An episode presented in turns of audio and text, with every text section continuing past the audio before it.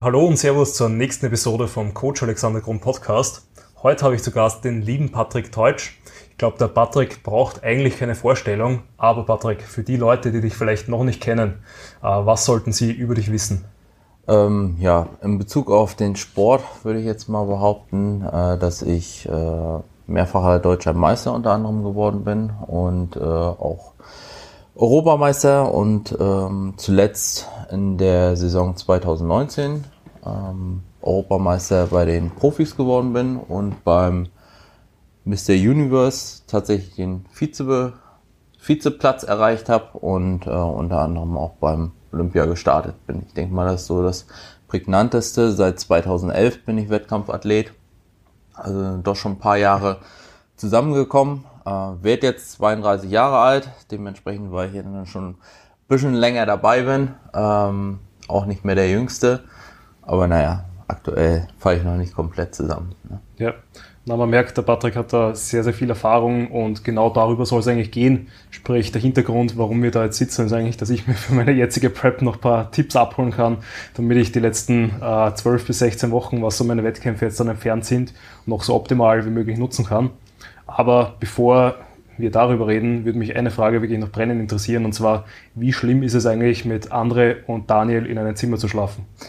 Ja, ähm, wir haben den einen oder anderen Disput, den wir zwischendurch mal haben, äh, in Bezug auf die Klimaanlage. Ich glaube, das ist unser schlimmstes Problem. Ähm, wir sind, denke ich mal, drei äh, eigene Charaktere, so grundsätzlich. Ähm, aber ich denke mal, grundsätzlich kommen wir auch äh, ganz gut zurecht. Außer dass André halt immer absolut zu kalt ist. Mir ist immer zu warm. Und dann geht der Diskurs darüber los.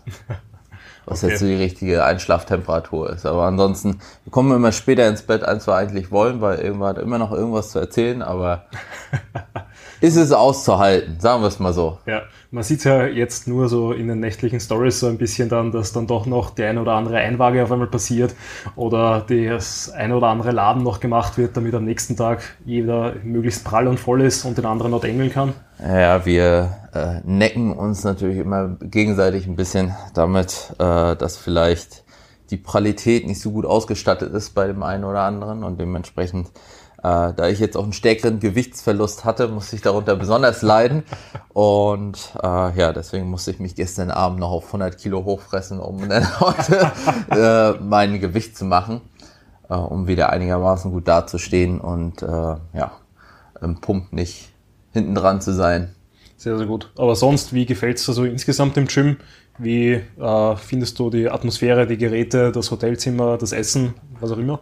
Ja, also ich würde jetzt behaupten, wir wurden jetzt äh, wunderbar aufgenommen. Also alles ultra entspannt, ultra lässig. Das ist so wie so ein kleines Bodybuilding-Paradies hier. Also Urlaubskombination mit Bodybuilding und wer das Ganze lebt, der ist hier auf jeden Fall wunderbar aufgehoben. Also da muss ich schon sagen, und ich, wir sind gestern hier nochmal rumgerannt, muss ich tatsächlich, musste ich tatsächlich feststellen, also ich war ja jetzt nicht bisher nur in einem Studio, aber da gibt's halt einfach ein paar Geräte, an denen ich halt noch nie trainiert habe, beziehungsweise die ich so in der Form tatsächlich noch nie gesehen habe. Ne? Also die Geräte an sich.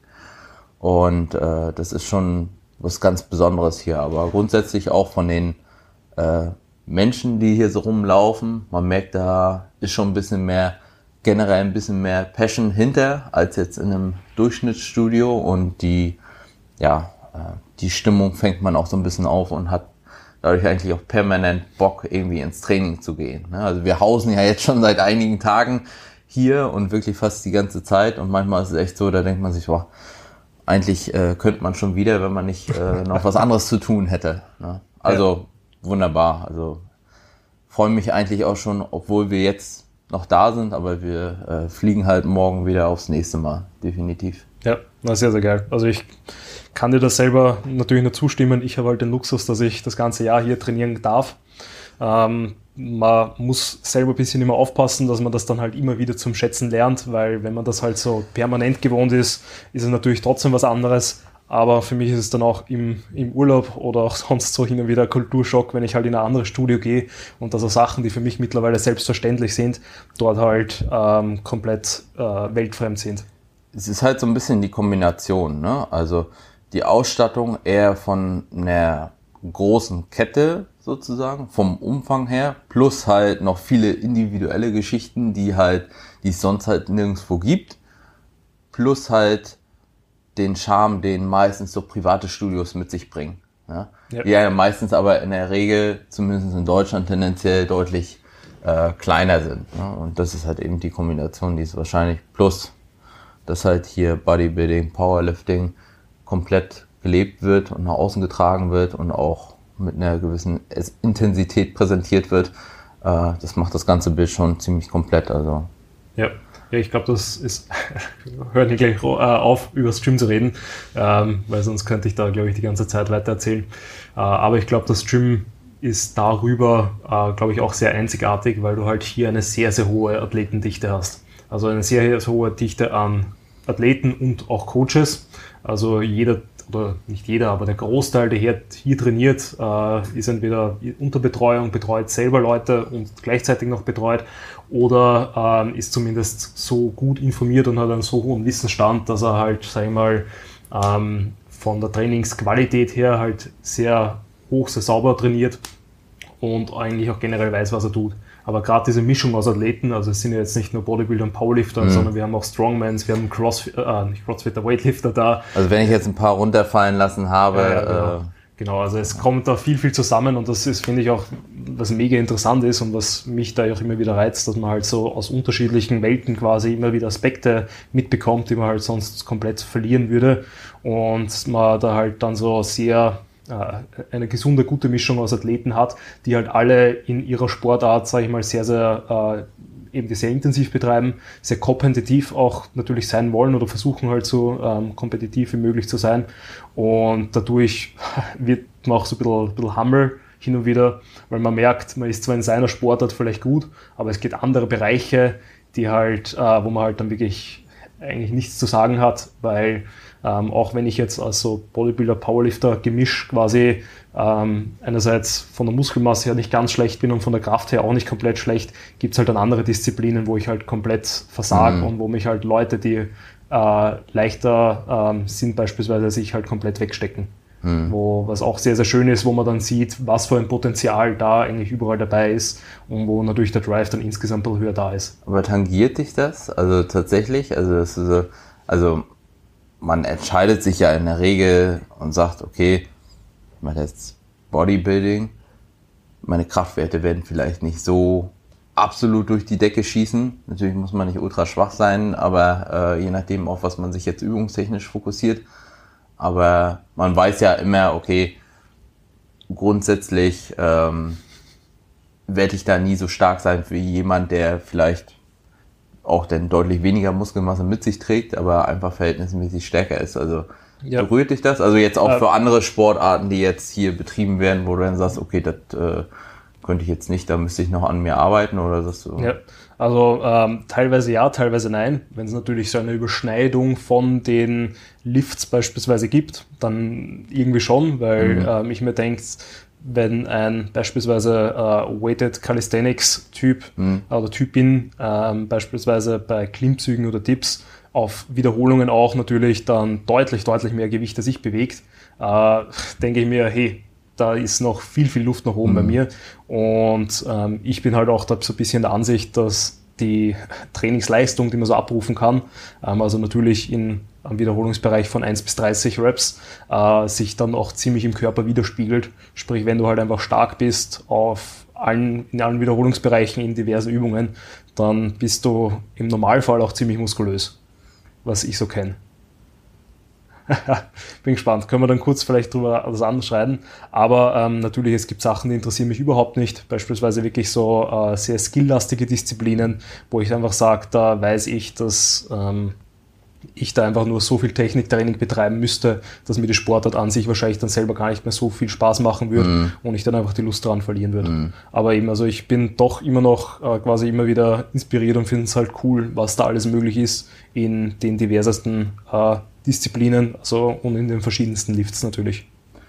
Ja, ich finde es zumindest motivierend, wenn man viele gute Athleten so auf einen Haufen hat, weil man dann immer noch mal so ein bisschen den Ansporn hat, äh, auch also zumindest wenn man andere Athleten sagt äh, und sieht, die ordentlich trainieren und die auch gut dabei sind, äh, dass man selbst immer noch mal so einen extra Kick bekommt, wenn es nicht intrinsisch schon genug ist, äh, zu sagen, okay, ich hau jetzt nochmal ordentlich rein, weil entweder will ich dahin von der Muskulatur oder von gewissen Parts, wo derjenige Athlet ist, oder eben auf der anderen Seite, ich möchte nicht, dass er mich einholt. Ne? Ja, ja, genau. So, und das ist manchmal so im Alltagstrott, glaube ich, wenn man woanders trainieren geht, äh, zumindest vor Ort nicht so einfach, sich da diesen extra Schub nochmal zu holen, ja. dass die Trainingsintensität sich dadurch noch ein bisschen nach oben schiebt. Ja.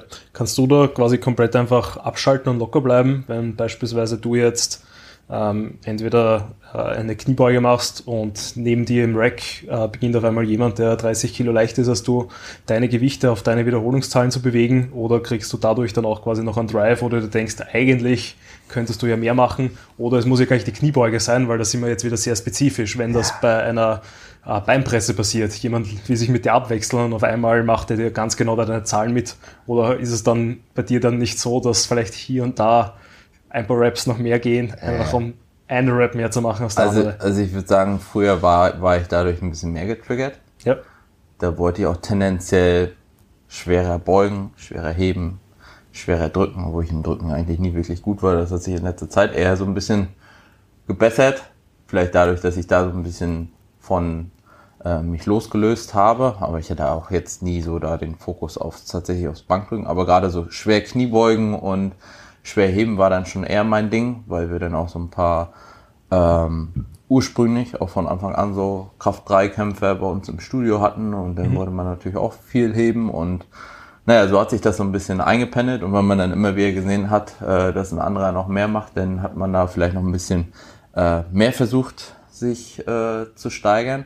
Aber mittlerweile, neben dem Alter, ne, ich habe jetzt mittlerweile im Knie und so, ähm, ist es ganz einfach so, wir hatten das Gespräch schon das ein oder andere Mal die Tage, dass ich da eigentlich, dass es mich absolut eigentlich nicht mehr bockt, ne? weil ja.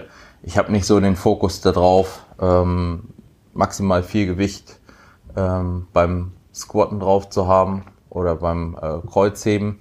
Äh, natürlich ist schön, wenn ich viel schaffe, aber das Ganze soll dann irgendwo auch technisch sauber sein, beziehungsweise ich will dann meine Zielmuskulatur auch treffen. Ne? Und wenn ich einfach merke, okay, passt mir nicht so ins Training rein mit der Zielsetzung, die ich vielleicht habe.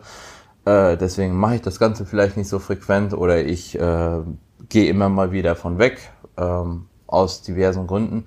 Dann sind das natürlich auch Ursachen, die dazu führen, dass ich vielleicht weniger Arbeitsgewicht äh, verwende. Ne? Und wenn ich einen stärkeren Fokus dann auch beispielsweise ähm, die Zielmuskulatur habe auf eine Muscle-Mind-Connection, was man ja auch immer wieder äh, noch mit einfließen lassen muss, wenn man jetzt auch sich an der Beinpresse zu vergleichen ist sowieso, äh, ne? Ja. Aber du kannst eine Beinpresse ja auch ganz unterschiedlich aus, äh, also wie weit stellst du die Beine, wie eng, wie tief gehst du jetzt tatsächlich, das Tempo, das spielt ja immer vieles mit rein. Ne? Äh, bei einer Kniebeuge vielleicht noch eher vergleichbar. Ne? Ja. Aber es ist eigentlich so mittlerweile, dass ich sage, äh, schaue da nicht mehr so wirklich auf andere, weil das ist nicht unbedingt äh, zielführend und ich würde jetzt auch mal behaupten, ähm, das zeigt dann letzten Endes auch irgendwo immer das Paket auf der Bühne, wie relevant jetzt tatsächlich das absolute Gewicht im Vergleich zu anderen ist, was du denn auf der Bühne bringst. Ne?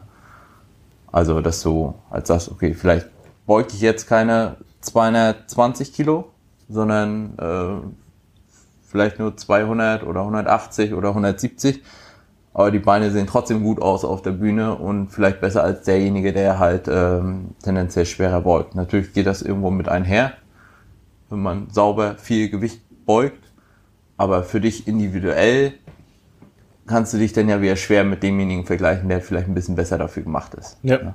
Und frequentierter einfach beugt. Und wenn ja, du dann mehr Beinpresse machst oder Beinstrecker oder andere Maschinen, hast du nicht gesehen, so what, fürs Bodybuilding eigentlich relativ irrelevant.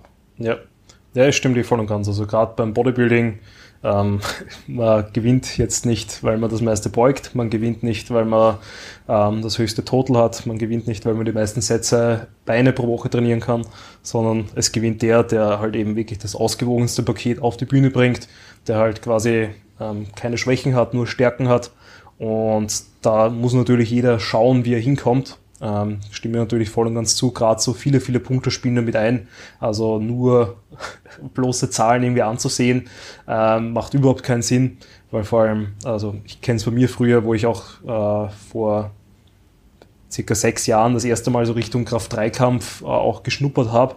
Ich habe halt schon auch sicherlich äh, keine schlechten Zahlen bewegt, vor allem für das Alter mit, äh, de, ähm, mit der Trainingserfahrung damals. Aber du hast das eh schon gesagt, die Technik war komplett im Arsch, das Tempo war komplett unkontrolliert, sprich es war halt oben ist oben und nicht ähm, vor allem also Bodybuilding-spezifisch überhaupt nicht und auch Kraft-Dreikampftechnisch halt nicht langfristig gedacht, weil da muss man natürlich auch sagen, äh, wenn du vielleicht einmal im Wettkampf, einmal im Jahr einen unsauberen Lift hast, dann wird dir das nicht, wird dich das nicht kaputt machen.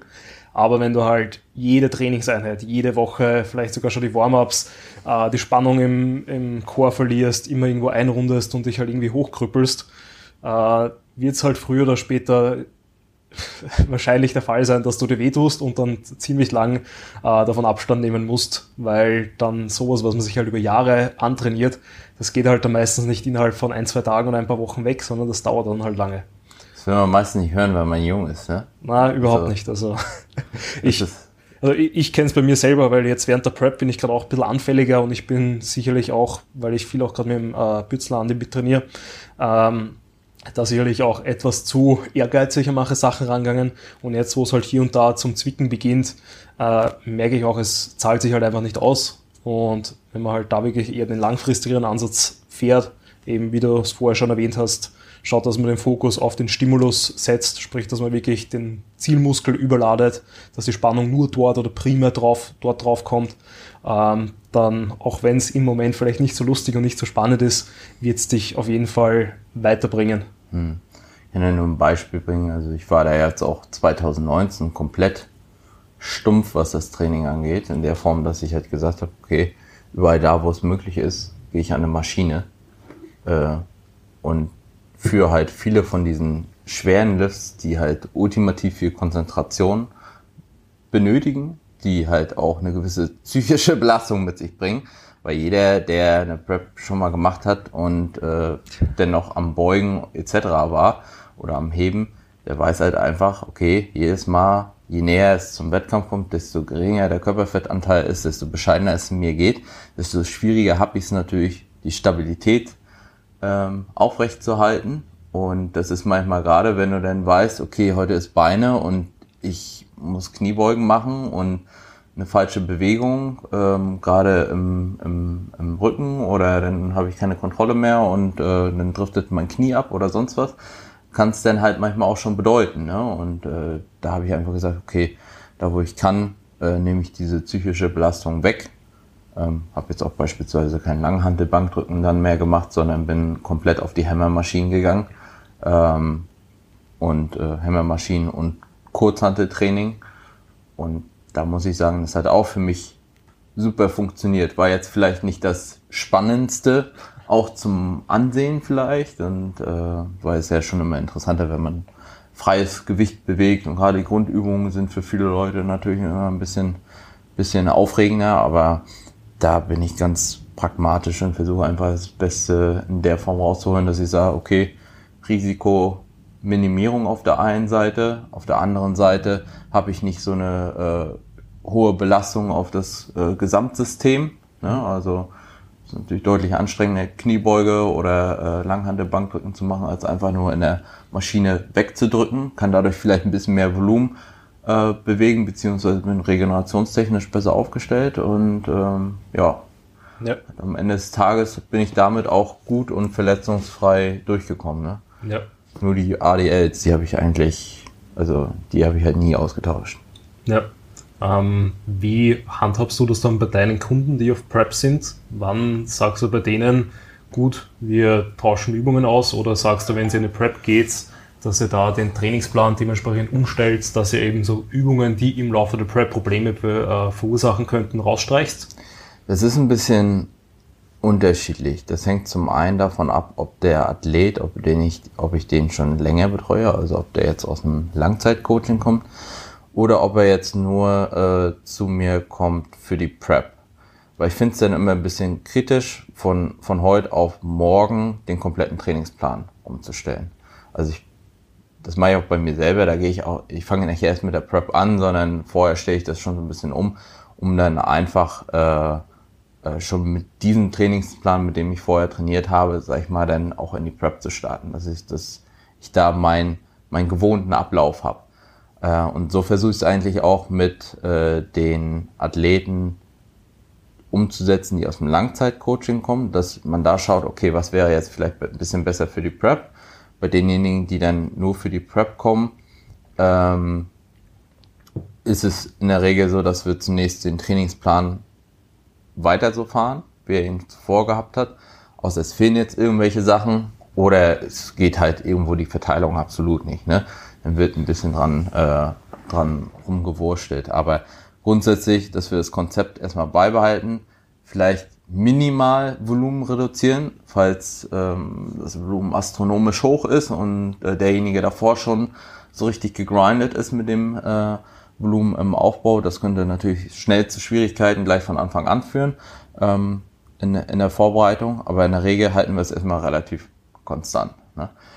Das Volumen reduziere ich eigentlich erst immer nur im zweiten Schritt, wenn beispielsweise ähm, wir an den Punkt kommen, dass es heißt, okay, ich komme immer von Trainingseinheit zu Trainingseinheit weniger äh, klar innerhalb unseres Diätblocks. Also ich teile es auch ganz gerne auf in einen Diätblock, dann mit einer entsprechenden Unterbrechung über Refeeds, Diet Breaks und das kombiniert mit einem, äh, mit einem Deload einfach um äh, da halt auch so zwischendurch mal ein bisschen Stress rauszunehmen, äh, zusätzlich zu den generellen Benefits von einem Diet Break, ähm, dass wir dann im Zeitverlauf sagen, okay, vielleicht haben wir hier eine Übung, ähm, wo wir das Volumen beispielsweise von der Kniebeuge, er hat vier Sätze in der Kniebeuge, dass wir sagen, okay, wir nehmen erstmal zunächst einen Satz von der Kniebeuge weg und wenn du dann noch eine Beinpresse hast, packen wir es erstmal in die Beinpresse äh, diesen Einsatz und schauen, ob du damit besser klarkommst oder ein, äh, ein Beinstrecker beispielsweise oder bei Brust jetzt genauso, dass wir weniger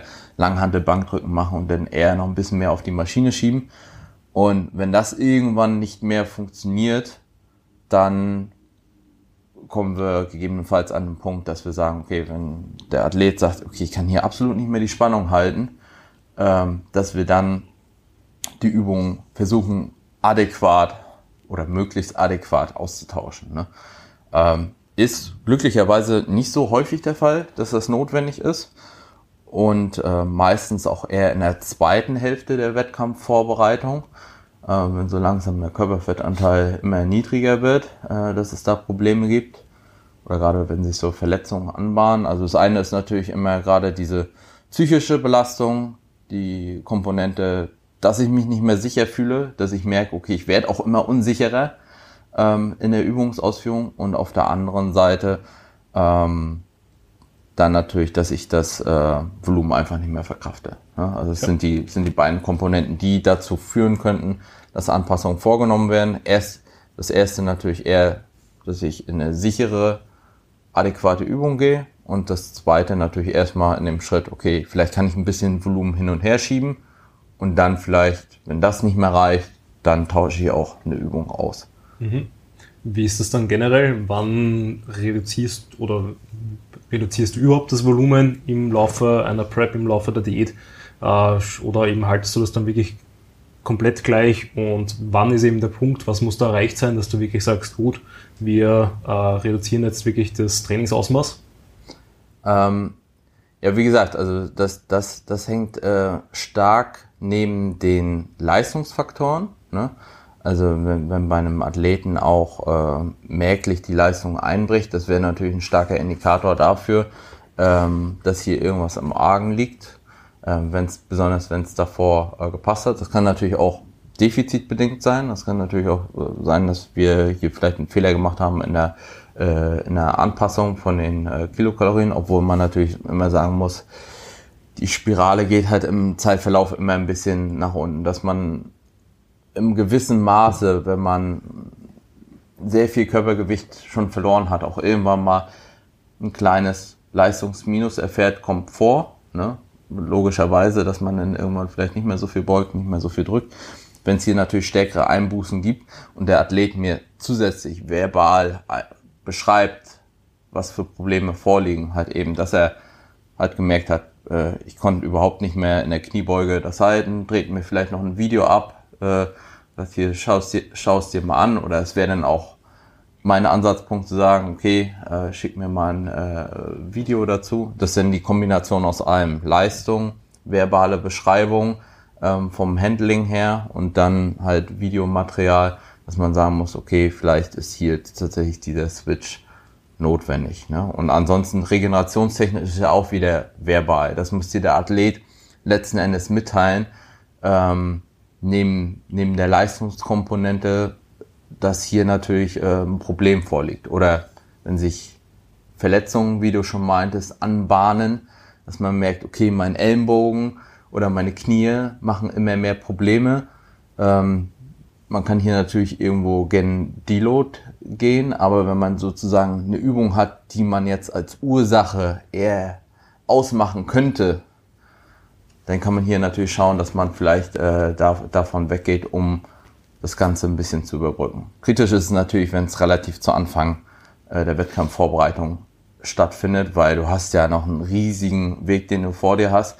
Macht vielleicht Sinn, wenn sich dann schon, schon was anbahnt, vielleicht auch mal so ein Deload vorzuziehen mit einem Diet Break, um gleich zu sagen, okay, bevor wir das jetzt noch drei Wochen weiter reinarbeiten, sozusagen, weil wir sagen, wir müssen jetzt den Zyklus noch unbedingt durchkloppen, äh, ziehe ich dann da manchmal auch die Notbremse und sage, okay, wir machen lieber eine Woche vorher oder anderthalb Wochen hier äh, einen Cut und gehen tatsächlich in, in, in eine kleine stressfreiere Zone mit rein und versuchen da das Ganze schon rauszunehmen, um dann vielleicht den, den Rest des Weges tatsächlich gut zu bestreiten.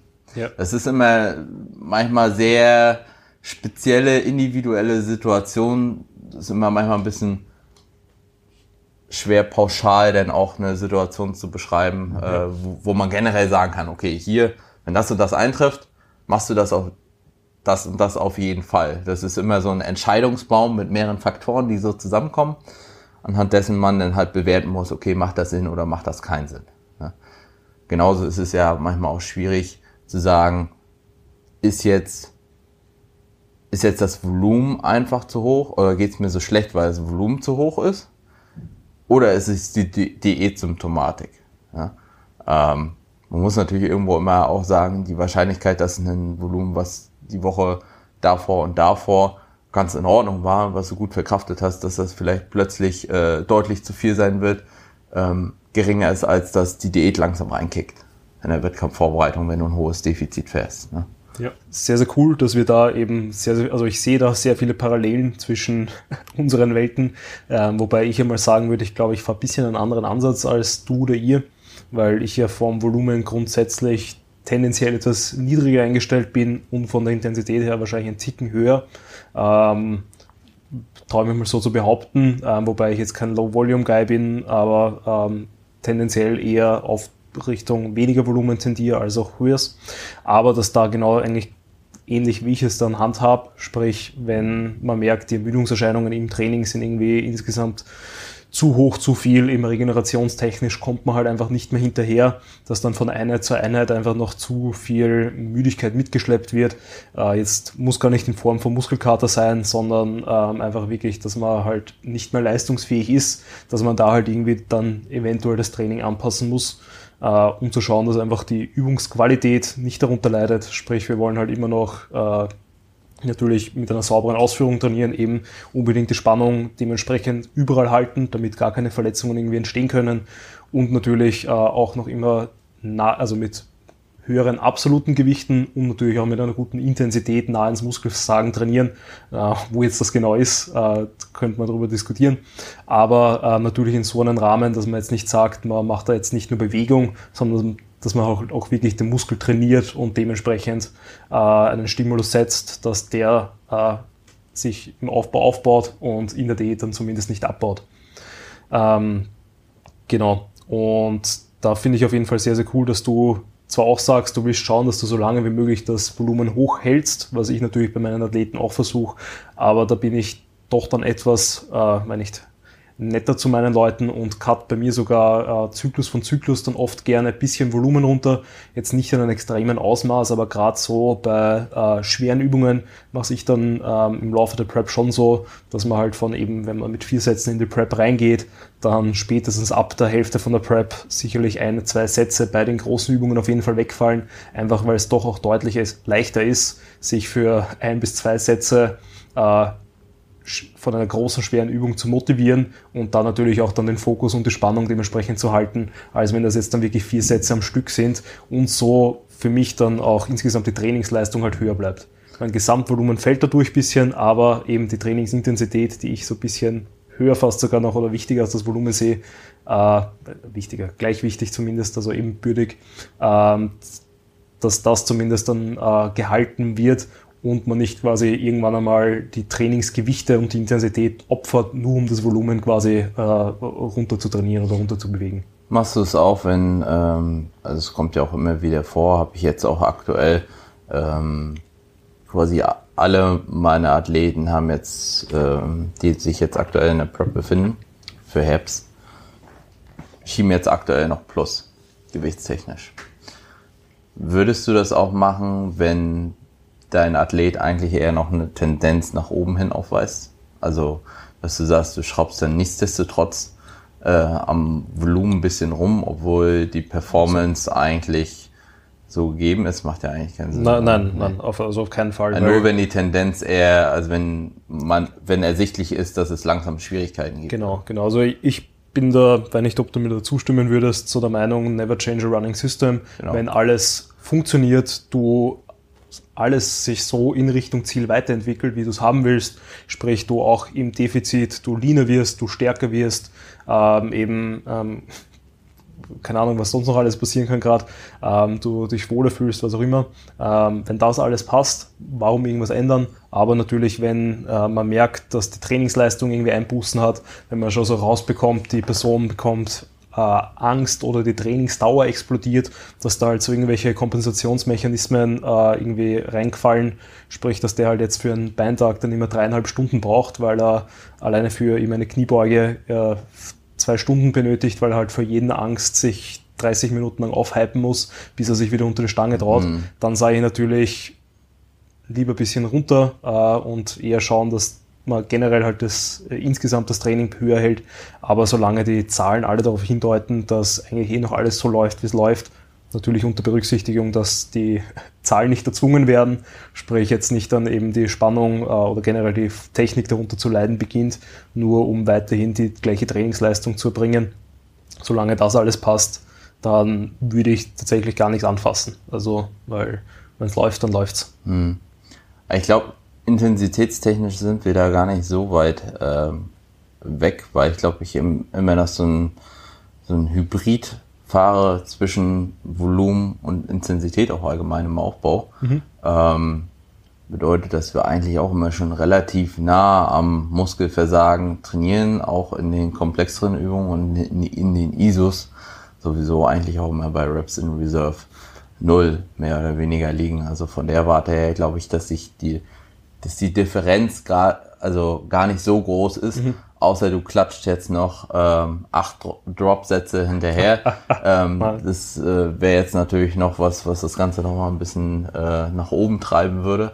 Aber grundsätzlich so von dem Ansatz her, die, also von der, von der Höhe der API oder von, äh, von den Reps in Reserve, die jetzt äh, angesetzt werden, äh, bin ich da meistens auch nicht weit vom Muskelversagen entfernt. Ne? Also sehe es jetzt auch nicht unbedingt als sinnig an, ähm, da jetzt mit äh, Reps in Reserve 3 oder 4 in einem Bankdrücken in der Wettkampfvorbereitung rumzuplänkeln. Ja. ja. Also das auch im Aufbau mache ich das eigentlich nicht. Ja. Also bei mir bewegt sich eigentlich grundsätzlich alles immer zwischen 0 und 2. Ja, also ja. könnte man so mehr oder weniger pauschal ähm, festhalten. Ja, also guter Wert. Das ist sollte man vielleicht an der Stelle nochmal sagen. Okay. Es ist jetzt nicht so, dass äh, wir als grundsätzlich auf drei bis vier Reps oder so im ja. Tank ansetzen. Da bin ich dann auch nicht so ein Freund davon. Im Prinzip viel Intensität und viel Volumen. nee, aber ja. wie, wie, wie, machst du es, wenn das, wenn das Volumen grundsätzlich schon relativ, also tief ist? wenn du sagst, also es gibt ja auch eine minimal effektive Dosis, die ein Athlet mhm. machen sollte. Und wenn er dann Probleme bekommt, also. Ja. Äh, ähm, ich meine, du hast das vorher gesagt, ich weiß jetzt gar nicht, ob da die Kamera an war oder nicht. Ähm, es spielen ja immer viele, viele Faktoren mit rein. Ja. Und oft ist es halt so, dass äh, der ist die Frage, über was für einen Zeitraum reden wir da. Weil wenn du eine mega stressige Woche hast, weil es ist Prüfungswoche, du hast irgendein Projekt auf der Arbeit, sprich du schlafst nur noch vier Stunden, schaust halt noch, dass du den Prep-Alltag irgendwie reinbekommst, dass du deine Step machst, dass du dein, dein äh, Training halt absolvierst. Meistens ist das eh so, dass alles auf einmal zusammenkommt, sprich meistens in der einen Woche vor dem Deload passiert es, dass du dann irgendeine Abgabe hast auf der Uni, irgendeine Prüfung auf der Uni, äh, vielleicht in irgendein Arbeitsprojekt, was auch immer und dann ist es halt so, dass da sich vielleicht einfach alles schwerer anfühlt und deswegen sich dann äh, einfach nicht gut bewegt oder halt einfach wirklich an dem Tag in der Woche die Trainingsleistung äh, nicht optimal ist. Mhm. Weil wenn man das wirklich so vorhersehen könnte, wird es natürlich Sinn machen, den Tilos vielleicht vorzulegen. ähm, aber meistens sind das ja so Sachen, die sich irgendwie ergeben und so langsam aufsummieren. Sprich, man hat ja nur eine gewisse Stresskapazität ja. und wenn die erreicht ist, dann ist es halt so. Ähm, und dann muss man halt einfach schauen, wie ist es, was sind die, also aus meiner Sicht, was hat da jetzt alles mit reingespielt und wie wahrscheinlich ist es, dass es jetzt über einen längeren Zeitraum so bleibt. Mhm. Ähm, also ich bin schon jemand, der dann auch gerne in der Diät mit den Leuten halt wirklich sehr, sehr, also relativ niedrig geht. Ich meine, die wenigsten brauchen das, ähm, aber ich kann mir da noch gut vorstellen, dass ich beispielsweise ähm, wenn wir jetzt einen Beintag hernehmen, jemanden dann wirklich nur noch ein bis zwei Sätze pro Übung machen lasse äh, wenn der sagt, er ist halt vom Typ her so einer, der eben dann äh, unbedingt all-in gehen muss, also wirklich alles Richtung Null Reps in Reserve halt reintrainieren muss, weil ansonsten fühlt er sich schlecht und fühlt er sich wie ein Versager und dass er dann eben darüber trotzdem genug Stimulus dann erzeugt, dass er seine Muskelmasse so gut wie möglich hält. Ähm, aber das würde ich halt auch nie über einen mega langen Zeitraum machen, mhm. weil da reden wir halt wirklich vielleicht über ein paar wenige Wochen und kommt es halt eben auch stark an darauf an, wie die, wie die ganzen Umstände sind. Also ist jetzt nicht so, dass ich, ähm, wenn ich jetzt sage, eben, ich trainiere oder lasse meine Leute mit niedrigeren Volumen trainieren, ist das äh, im Vergleich zu, zum, zum, sag ich mal, Durchschnittstrainierer, weil bei mir ja auch je nach Übung und je nach Muskelgruppe die Volumina äh, sehr individuell dann sind, wie halt einfach auch die Person darauf reagiert. Mhm. Aber ähm, also ich habe dann wirklich, wie gesagt, keine Angst, auch kurzfristig mal in niedrigere äh, Volumensbereiche zu gehen. Also beispielsweise, ähm, wenn, ich, wenn das dann sechs, äh, fünf bis sechs, sechs Sätze Quads für eine Beineinheit wo man auch sagen kann, vielleicht ist das sogar dann die quad-dominante Beineinheit, weil bei der anderen Einheit, wo ich dann mir auf die Beinrückseite abziele, ähm, sind dann vielleicht wirklich nur zwei Sätze oder drei Sätze Quads dabei, ähm, so dass halt eben quasi diese, ähm, das ist eh genannt Minimum Effective Dose halt irgendwie erreicht ist, äh, aber so, dass halt zumindest die Trainingsleistung passt, dass äh, die Übungen von der Qualität her passen, sprich eben übungsausführungstechnisch, äh, intensitätstechnisch und dann muss man halt natürlich schauen, wie das dann langfristig ist, weil wenn ihn das dann immer noch überfordert, dann tue ich mir halt sehr schwer zu glauben, dass es wirklich am Training liegt, sondern dann spielen halt irgendwelche anderen Faktoren mit rein. Wäre nämlich so mein Punkt. Wenn du nämlich schon am unteren Ende, sag ich mal, dieser minimal effektiven Dosis bist, und es gibt halt so ein paar Kandidaten, muss man ganz klar sagen, die sind da vielleicht auch ein bisschen weinerlich und äh, überanalysieren jedes Gefühl, was sie irgendwie wahrnehmen und interpretieren das dann so, dass sie halt letzten Endes äh, zu viel Volumen machen, ähm, dass das halt zu, zu einer Verzerrung führen könnte und dass man da zum falschen Schluss kommen könnte und sagen würde, okay, wir müssen weniger Volumen machen, was dann häufig meines Erachtens, besonders über einen längeren Zeitraum, über ein, zwei Wochen können wir uns da äh, mal streiten, wenn derjenige intensiv trainiert, aber über einen längeren Zeitraum, glaube ich, eher kontraproduktiv ist. So, also würde ich in der Regel immer mehr noch auf ISOs gehen und sagen, da noch lieber ein bisschen Volumen rein verteilen, weil ganz ehrlich, so ein Beinstrecker oder so, ähm, der wird dich jetzt nicht komplett weggrätschen. So. Ja. Und äh, da wirst du immer ähm, im Zweifelsfall nochmal ein, zwei Sätze mehr wegholzen können. Ähm, und dafür hast du auch nicht so den ultimativen Zeitaufwand. Ähm, vom Kopf her, klar, ist anstrengend und tut weh, wenn man es ordentlich macht, aber nichtsdestotrotz ist das nicht wie wie äh, eine Kniebeuge oder wie eine Beinpresse und da kann man halt auch ein bisschen Volumen noch anhäufen, ohne dass das jetzt zu Problemen bei äh, irgendwem wahrscheinlich führen wird. Ja, ja, auf jeden Fall. Also gerade bei Isolationsübungen äh, setze ich beispielsweise auch sowas wie Top-Backoff-Sachen nie ein, weil ich es halt einfach, einfach nicht sinnig sehe, die jetzt in sehr niedrigen Wiederholungsbereichen zu trainieren, wo, wofür ich halt primär Top-Backoff-Sachen zum Beispiel jetzt einsetze, äh, wenn es um niedriges Volumen geht. Weil mhm. eben, also ich glaube, äh, die Zeit, die man dann irgendwie brauchen wird, um sich da auch irgendwie schön aufzuwärmen, dass man halt dann wirklich eine Isolationsübung, zwei Sätze schön trainieren kann, dann äh, kann man es entweder, genau, also die Aufwärmsätze dann eher dafür nutzen, dass man halt dann mehrere qualitativere Sätze anhäuft und so einfach insgesamt mehr Volumen dort abtrainiert. Ja. Äh, wie schaut das sonst aus mit anderen Stressoren, so während der Prep? Was äh, quasi monitorst, da, monitorst du da? Also was schaust du dir an, so in Richtung Aktivitätslevel, äh, Regeneration, Schlafenszeiten, Schlafensdauer, was auch immer? Worauf legst du da Wert? Genau, du hast ja jetzt schon äh, einiges genannt. Also natürlich ist die Trainingsleistung zum einen immer was, was wir von Woche zu Woche abfragen, auch äh, inwiefern sich jetzt äh, letzten Endes das verschlechtert oder bessert. Ähm, das ist für mich immer ein äh, wichtiger Indikator dafür, ob wir noch einigermaßen äh, gut on track sind. Weil solange die Leistung des Athleten gleich bleibt und er weiterhin Gewicht verliert oder sich sogar noch steigert, ist die Wahrscheinlichkeit einfach sehr, sehr gering, dass er Mus Muskulatur abbaut. Und das ist ja das, was wir eigentlich primär verhindern wollen. Ne? Wir wollen natürlich ja. das äh, größtmögliche Maß an Lean Body Mass aufrechterhalten ähm, und auf der anderen Seite natürlich möglichst effektiv Fett verlieren. So, das ist so die günstigste Kombination. Dann auf der anderen Seite ähm, natürlich das Schlafverhalten. Äh, inwiefern, also wie lange der Athlet schläft, ähm, wann er vielleicht auch schläft. Ähm, das ist manchmal auch so ein Punkt, also wie ähm, gut sein Tag letzten Endes getaktet ist. Geht er den einen Tag äh, um 22 Uhr, den nächsten um 2 Uhr, den nächsten um 4 Uhr, weil er so lange gezockt hat oder was weiß ich was, ähm, und dann wieder äh, um 22 Uhr oder ist er da einigermaßen frequent am Start?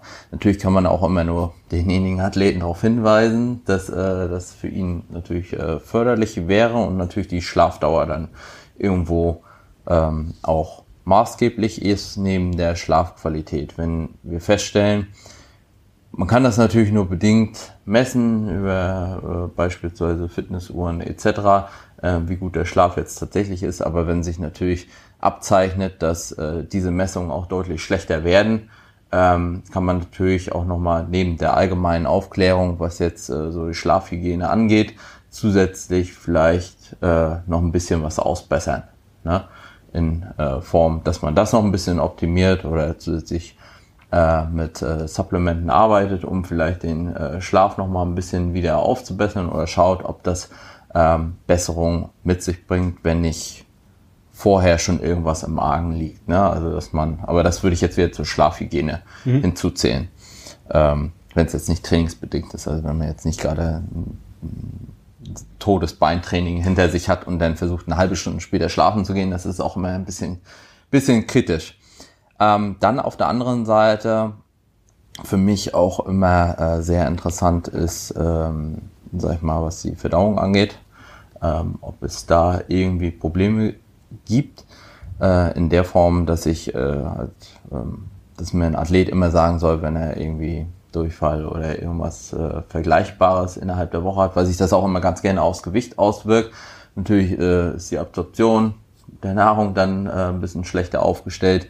Ähm, natürlich, du hattest vorhin schon erwähnt, Prüfung, erhöhter Arbeitsstress, mehr Arbeit, äh, irgendwelche Vorträge oder hast du nicht gesehen, da kann ja all Mögliches zusammenkommen, äh, was sich natürlich auswirken kann. Natürlich auch äh, Beziehungsstress. Grundsätzlich, um es vielleicht mal besser zusammenzufassen, alle, das ist auch immer einer meiner ersten Dinge, mit denen ich überhaupt anfange, wenn es äh, um die Wettkampfvorbereitung geht, äh, ist immer, dass ein Athlet mit mir zum Beispiel, also zum einen offen, zum anderen ehrlich reden soll und mir alles sagen soll, was ich irgendwie in irgendeiner Form äh, auf seine Wettkampfvorbereitung auswirken kann. Sei es jetzt Stuhlgang, Training, Schlaf, Stress über Arbeit, kopftechnisch, dass ihn irgendwas anderes belastet, Beziehungen, sonst was. Muss mir natürlich nicht jede einzelne Intimität erzählen, aber der Hinweis darüber, dass zu Hause gerade alles auf dem Kopf steht, dass auf Arbeit gerade alles auf dem Kopf steht die Woche, äh, dass er dann vielleicht noch schlechter geschlafen hat, sind natürlich wichtige Faktoren, um letzten Endes zu bewerten, wie war die Leistung äh, in der jeweiligen Woche, wie war vielleicht der Diäterfolg, ähm, weil es natürlich letzten, wenn es jetzt heiß ist, wie jetzt die Tage beispielsweise, äh, natürlich zusätzlich auch Wasser halten kann und dadurch äh, wir vielleicht äh, nicht zu dem oder das berücksichtigen müssen, wenn, wenn wir sagen, okay, wir ergreifen jetzt weitere Maßnahmen, um beispielsweise das Gewicht weiterzudrücken oder wir reduzieren das Volumen, wenn sich abzeichnet, dass das halt ähm, in der nächsten Woche nicht mehr der Fall sein wird und dass sich der Stress reduzieren wird oder dass wir halt äh, vielleicht äh, einen Deload oder einen Diet Break oder sonst was, wenn irgendwas Unerwartetes war, was wir aber irgendwie ummodeln können. Also alles, was sich in irgendeiner Form negativ, wie natürlich auch positiv, ja. kommen natürlich positive Sachen auch, wie beispielsweise, ich habe jetzt Urlaub, ich habe mehr Zeit, mich um äh, Bewegung und sonst was zu kümmern, beziehungsweise müssten wir da auch Anpassungen gegebenenfalls vornehmen, falls ähm, derjenige auf Arbeit ähm, vielleicht irgendwelche Tätigkeiten verrichtet, die jetzt so Schritte technisch jetzt nicht unbedingt getrackt werden, weil er mit dem Oberkörper irgendwas macht, wo er aber eigentlich steht äh, was Energie verbraucht, wo man jetzt sagen könnte, ähm, okay, hier äh, werden wir vielleicht zu anderen Ergebnissen kommen, wenn wir jetzt genauso weiterfahren wie vorher. Ne? Ja, also da kommt einiges zusammen, was im Alltag äh, relevant sein ja. könnte. Die meisten haben natürlich einen relativ strikten Alltag vorzugsweise, so dass man immer einigermaßen absehen könnte, okay, wenn jetzt irgendwas zukommt, dass man sagen könnte, okay, das könnte er sich ausgewirkt haben, weswegen wir das und das jetzt ähm, vielleicht nicht so umsetzen konnten oder nicht die Ziele erreicht haben oder vielleicht darüber hinausgeschossen sind, kann ja auch sein. Ähm, ja. ja. Ich weiß jetzt nicht, wie der Satz zu Ende ging. Ich habe den Anfang vergessen. Also grammatikalisch war er jetzt nicht ganz in Ordnung. ähm, also kann ich dir auch nur zustimmen und ich glaube, das würde ich auch jedem mitgeben, dass man während der Prep wirklich schaut, dass man halt irgendwann in diesen Automodus schaltet und wirklich nur noch den Tag sehr äh, ja, simpel, einfach hält und die Struktur möglichst gleich hält. Einfach, dass man da nicht immer so in den Tag hineinlebt, sondern quasi schon weiß, ich stehe auf, ich gehe zur Arbeit, nach der Arbeit gehe ich ins Training, nach dem Training gibt es noch die Mahlzeit, nach der Mahlzeit muss ich noch, weil nicht, habe ich vielleicht ein bisschen Zeit zum Lesen, Wäsche aufhängen, was auch ansteht äh, und und und. Aber eben, wie du schon gesagt, umso besser alles durchgetaktet ist, umso angenehmer ist es einfach im Prep-Alltag. Plus ähm, du kommst dann einerseits äh, viel besser drauf, was so Sachen sind, die sich ändern weil wenn immer alles gleich bleibt, sticht natürlich, wenn auf einmal plötzlich irgendeine Kleinigkeit anders ist, doch deutlich mehr hinaus. Wenn ich beispielsweise immer dieselben Mahlzeiten ist oder sehr ähnliche Mahlzeiten zumindest und dann habe ich auf einmal ähm, irgendein komplett anderes Lebensmittel drinnen, wonach ich dann an dem Tag auf einmal dauerhaft am Klo sitze, dann kann man da vielleicht schon gut Schlüsse ziehen, eben so wie du es vorher beschrieben hast. Äh, ich lasse vielleicht sicherheitshalber während der Prep das eine Lebensmittel noch weg, weil ich es anscheinend derzeit nicht vertrage und und und. Also gerade da, glaube ich, würde ich das mal so zusammenfassen, dass man generell in der Prep halt einfach schaut auf die äh, besonderen Auffälligkeiten, die so halt stattfinden, sowohl positiv als auch negativ, dass man die halt auch offen und ehrlich natürlich den Coach kommuniziert, weil der natürlich dann äh, gerade diesen, diesen Filter braucht oder diese Informationen braucht, dass er die Daten, die wir uns ja dann anschauen, eben die Zahlen im Training, die Zahlen auf der Waage, was auch immer, ähm, dann dementsprechend auch interpretieren und verarbeiten können. Ähm, genau.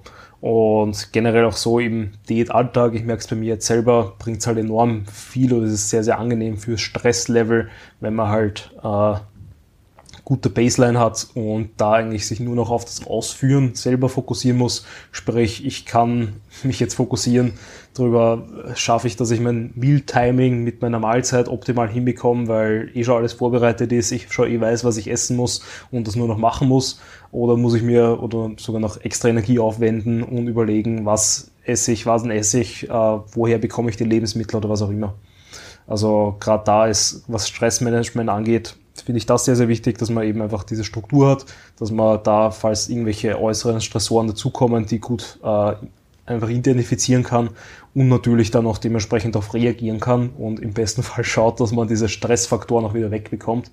Weil das ist, was ich auch vorher fürs Training eigentlich noch erwähnen wollte, war, äh, es macht halt viel, viel mehr Sinn, Sachen zu entfernen, die einen stressen, anstatt versuchen, irgendwelche anderen Sachen einzubauen, die diesen Stress entgegenzuwirken. Also natürlich, wenn äh, unvermeidbar ist, weil ich in der Arbeit halt äh, großes Projekt habe, was in die Endphase geht, dann kann ich natürlich überlegen, ob ich sowas mache wie Meditation, Yoga, Spaziergänge draußen, dass ich halt mehr Zeit für mich selber nehme, dass ich dem ein bisschen entgegenwirke und wirklich bewusste Ruhephasen einbaue.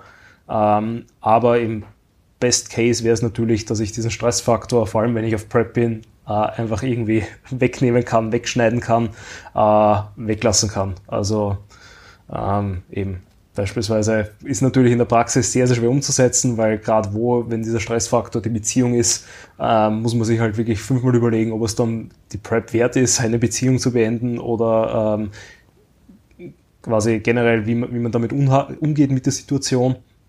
Ähm, aber da auf jeden Fall wäre das so mein Tipp für, für jeden, der auf Prep ist, dass man da schaut, möglichst einmal alles stabil halten und ähm, schauen, wenn da irgendwie diese, diese Anomalien auftreten, dass man halt schaut, warum sind die gerade da und was kann ich dagegen machen, um die bestmöglich wieder wegzubringen und wenn das halt nicht geht, irgendwie dagegen zu arbeiten.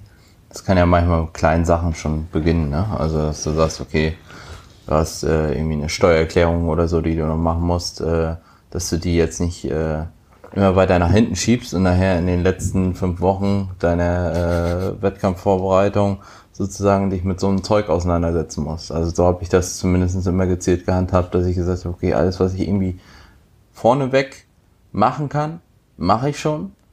Und alles, was äh, ich dann noch nach hinten rausschieben kann, schiebe ich nach hinten raus, so dass ich in diesem Zeitfenster halt diese unnötigen Sachen, die dich halt übelst nerven und für die du halt absolut keinen Kopf hast, dass du die äh, halt fernhalten kannst. Ne?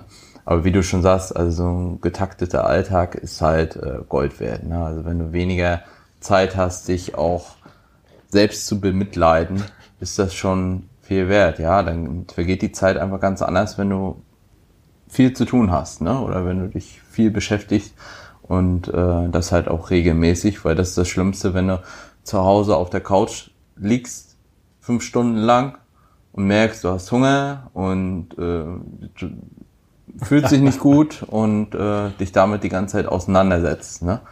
Ähm, das sehe ich immer so ein bisschen als kritisch an und da äh, steigert man sich dann auch manchmal ein bisschen in sein eigenes Elend hinein, weswegen da eine Beschäftigung, in welcher Art auch immer, sei es jetzt lesen, sei es zocken oder an irgendwas arbeiten, was einem Spaß macht oder malen oder man muss sich einfach eine Beschäftigung suchen, mit der man seine Zeit verbringt und mit der man sich gut ablenkt, ohne dass sie einen zu sehr belastet.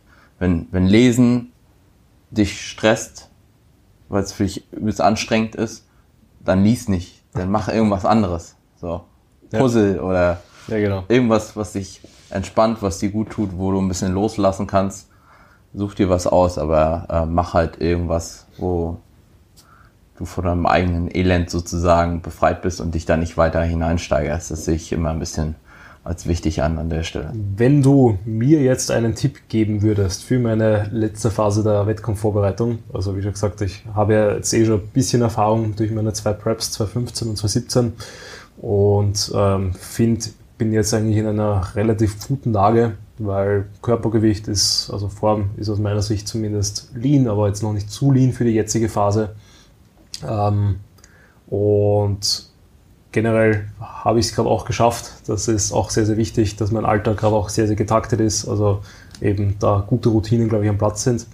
Was würdest du mir oder anderen erfahreneren Athleten so mitgeben für so eine Endphase, Endphase der Prep? Worauf sollte man sich da aus deiner Sicht fokussieren?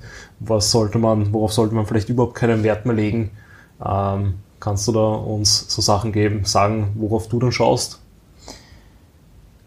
Das ist jetzt natürlich, ähm, also auf welche Sachen man natürlich gar keinen Wert mehr legen sollte, ist manchmal so ein bisschen äh, sehr stark dann individuell geprägt, je nachdem, was der Alltag so ähm, hergibt. Ähm, grundsätzlich, was für mich immer besonders relevant ist, ist zum einen äh, die Organisation, dass man ähm, sich so ein bisschen Stress rausnimmt, indem man sagt, okay, ich bin ziemlich früh auf alles vorbereitet, was so kommen kann, wenn ich jetzt auch vielleicht irgendwo hinreisen muss, dass ich meine Sachen habe, dass ich angemeldet bin, dass ich äh, Schlaf, das kann von Schlafsäcken bis zu Stühlen und hast du nicht gesehen für die äh, für den Wettkampf äh, beginnen, dass man da eine Checkliste hat, dass man weiß, okay, das und das und das und das brauche ich. Ich brauche eine Unterkunft, äh, ich muss das irgendwie buchen, dass ich dahin komme, dass ich wieder zurückkomme, äh, dass ich angemeldet bin, dass man das nicht alles auf den letzten Drücker absolviert, sondern dass man das rechtzeitig hat weil ab und zu dauern die Geschichten manchmal ein bisschen länger, dann geht was unter und äh, dann hat man plötzlich das Problem, dass man da in, in den Stress kommt. Auf der anderen Seite in den letzten Wochen natürlich die, äh, das Posing und die Posing-Kür, dass man die nicht auf, äh, auf dem letzten Drücker sich aneignet. Also ich persönlich bin immer ein großer Fan von der, äh, von der Posing-Kür. Ich bin auch immer der Meinung, dass man die machen sollte, weil man sich lange noch vorbereitet und ähm, eigentlich sich ja irgendwo selbst darstellen will und dann, weil, also man muss sie ja nicht immer machen, aber man bereitet sich so lange vor und wenn man die Möglichkeit hat, warum willst du es nicht nutzen, um dich selbst äh, zu präsentieren? Aber das ist eine andere Geschichte, ja. ähm, dass man sich da genug Zeit nimmt fürs Posing, dass man äh, mehr lang genug post, auch davon ausgeht, dass man äh, vielleicht ein bisschen länger auf der Bühne sein muss, dass man die Posen länger halten muss. Ähm, weil man tut sich keinen Gefallen damit, wenn man das am Ende so schleifen lässt und auch kurz vor knapp dann versucht, noch gerade die Geschichten so auszubessern, weil man bekommt das niemals so gut hin, als wenn man schon lange Zeit vorher solide angefangen hat. Und je näher es zum Wettkampf wird, desto wichtiger ist es natürlich, mehr Zeit dafür vielleicht noch einzuplanen, um noch besser zu werden, um noch mehr wie eine Statue dastehen zu können. Und äh, das sollte man an der Stelle tatsächlich auch nutzen. Auf der anderen Seite, ja, was äh, fällt mir jetzt aktuell äh, noch so spontan ein? Das wären erstmal so die äh, Sachen, die mir jetzt ad hoc ja. zumindest in den Kopf geschossen. Ja, ja finde ich alles sehr gute Punkte. Was mich natürlich jetzt ganz langsam schon ähm, immer wieder am nagt, ist halt dieser schöne 2D-Look, dass der halt immer realer wird jetzt in der Prep, dass ähm, wie es der andere vielleicht sagen würde, ich immer dünner, aber dafür flacher werde. Ähm, das ist, weiß nicht, ob man das irgendwann einfach mal akzeptieren wird. Ich weiß ja eh, dass es part of the game ist, aber äh, wenn man sich dann ins Spiel schaut und äh, man doch merkt, äh, wo ist auf einmal meine Muskulatur hin, äh, ist das natürlich dann doch immer ein Problem. Ich glaube, ja. das ist auch eben, wie schon gesagt, ich bin da eh halbwegs stoisch unterwegs und weiß, das ist jetzt in dem Moment, in dem Augenblick, in dem Licht, äh, ohne Carbs, in der Phase der Prep auch alles vollkommen in Ordnung. Und so kann man, kann ich das zumindest damit gut umgehen. Ähm, das ist sicherlich aber, was ich auch mehreren noch mitgeben würde. Äh, wie schützt du dich vor der Flachheit? Ja, ähm, das ist ja mehr oder weniger eine chronische Krankheit bei mir. Also äh, teilweise auch im Aufbau geführt manchmal. ähm, man kann sich halt nicht komplett äh, äh, davor schützen. Ne? Also wenn man natürlich tief mit den Kilokalorien ist, ist man halt irgendwann flach und man wird auch immer mal den Eindruck haben, okay, ähm, sind jetzt All Games lost äh, von denjenigen, die ich in den äh, letzten paar Jahren gemacht habe. Da, damit muss man sich äh, tatsächlich abfinden.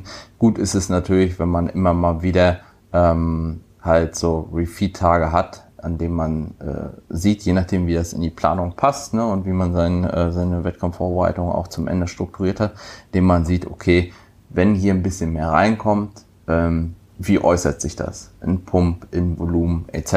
Ne?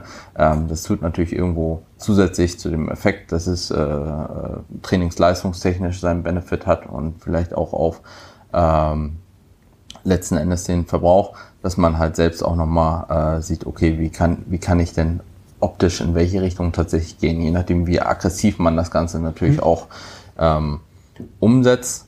Nichtsdestotrotz sollte man sich da halt ganz einfach nicht äh, wild machen. Für mich ist eher immer wichtiger, dass man dann in der Wettkampfwoche oder wenn es dann in die Wettkampfwoche äh, geht, auch äh, sich rechtzeitig den Stress rausnimmt, weil äh, immer mehr Athleten, besonders je niedriger sie sind, dazu neigen, halt äh, Wasser einzulagern. Ne? Ganz äh, beliebt sind dann immer die Beine. Ne? Und man merkt halt ganz einfach, wenn man hier, also dass man die Schritte nicht bis ganz zum Ende maximal hochhält, sondern rechtzeitig äh, eine Woche vorher aus, ausgleiten lässt, so dass man hier möglichst Stress rausnimmt und da in dieser Wettkampfwoche sich versucht auch vielleicht Urlaub zu nehmen, dass man hier ähm, den Stress minimal, also auf Minimal-Level runterfahren kann. Ne? Es kann natürlich sein, dass du, wenn du äh, bis einen Tag vor dem Wettkampf zu tun hast, dass du äh, vom Stresslevel immer noch höher aufgestellt bist und dadurch mehr Wasser hältst, als wenn du tiefenentspannt äh, tatsächlich in, äh, in den Wettkampf gleiten kannst, an deinen Ladetagen, dich so gut wie gar nicht bewegen brauchst. Äh, das äußert sich in ja, gefühlt 100% der Fälle. Also bisher jedes Mal, wenn jemand mit Wassereinlagerungen Probleme hatte, ähm, dass er dann tatsächlich, äh, dass die Beine dadurch deutlich freier werden, dass auch, wenn im Oberkörper dann Probleme waren, dass auch das deutlich freier wird und wenn man dann in Ruhe laden kann, dass man das Ganze auch deutlich besser aufnimmt und dann sein Volumen tatsächlich auch wieder gewinnt, so wie man es braucht. Wenn das Stresslevel immer noch so hoch ist, ähm, sehe ich das immer ein bisschen als äh, kritisch an. Ne? Also du wirst dann nie so 100% deiner Form voraussichtlich erreichen. Ne? Und je tiefen entspannter du letzten Endes auf die Bühne steppen kannst, und das ist natürlich in gewissem Maße dann gefördert auch durch Erfahrung. Wenn du schon häufiger gestartet bist, gehst du auch ein bisschen entspannter rein, als wenn du ähm, das erste Mal auf der Bühne stehst, weil du ja noch nicht, gar nicht weißt, wie die geschieht. Ist natürlich immer förderlich, wenn du dann jemanden hast, der vielleicht an deiner Seite ist und dir so ein bisschen die Ruhe mitgeben kann, beziehungsweise ähm, dich an die Hand nehmen kann und dann äh, auf die Bühne begleiten kann. Das nimmt dir natürlich auch Stress raus und äh, das sollte dann zum Ende hin auch immer ein großes Ziel sein, dieses Stresslevel möglichst minimal zu halten, um dann auch den bestmöglichen Look zu erzeugen. Ja, ja, finde ich einen sehr, sehr guten Tipp und würde ich auch jedem so weitergeben. Ähm, Patrick, wenn Leute irgendwie noch Fragen an dich haben, wenn sie dich kontaktieren wollen, wenn sie deine nächste Prep mitverfolgen wollen, ähm, wo finden sie dich? Genau, also zum einen auf Instagram Patrick-Teutsch und äh, auf YouTube Patrick Leerzeichen Teutsch einfach. Ne? Also sollte man mich dann hoffentlich finden, wenn die Suche es denn zulässt. Ja, genau. Hau ich auf jeden Fall alles in die Beschreibung. Ich hoffe, euch hat die Episode gefallen. Ähm, und Patrick, vielen Dank für die Zeit und immer wieder gerne. Genau, genieße noch die letzten Tage in Wien und geh ordentlich drauf. Ja, jetzt geht's erstmal gleich ins Beintraining. Yes.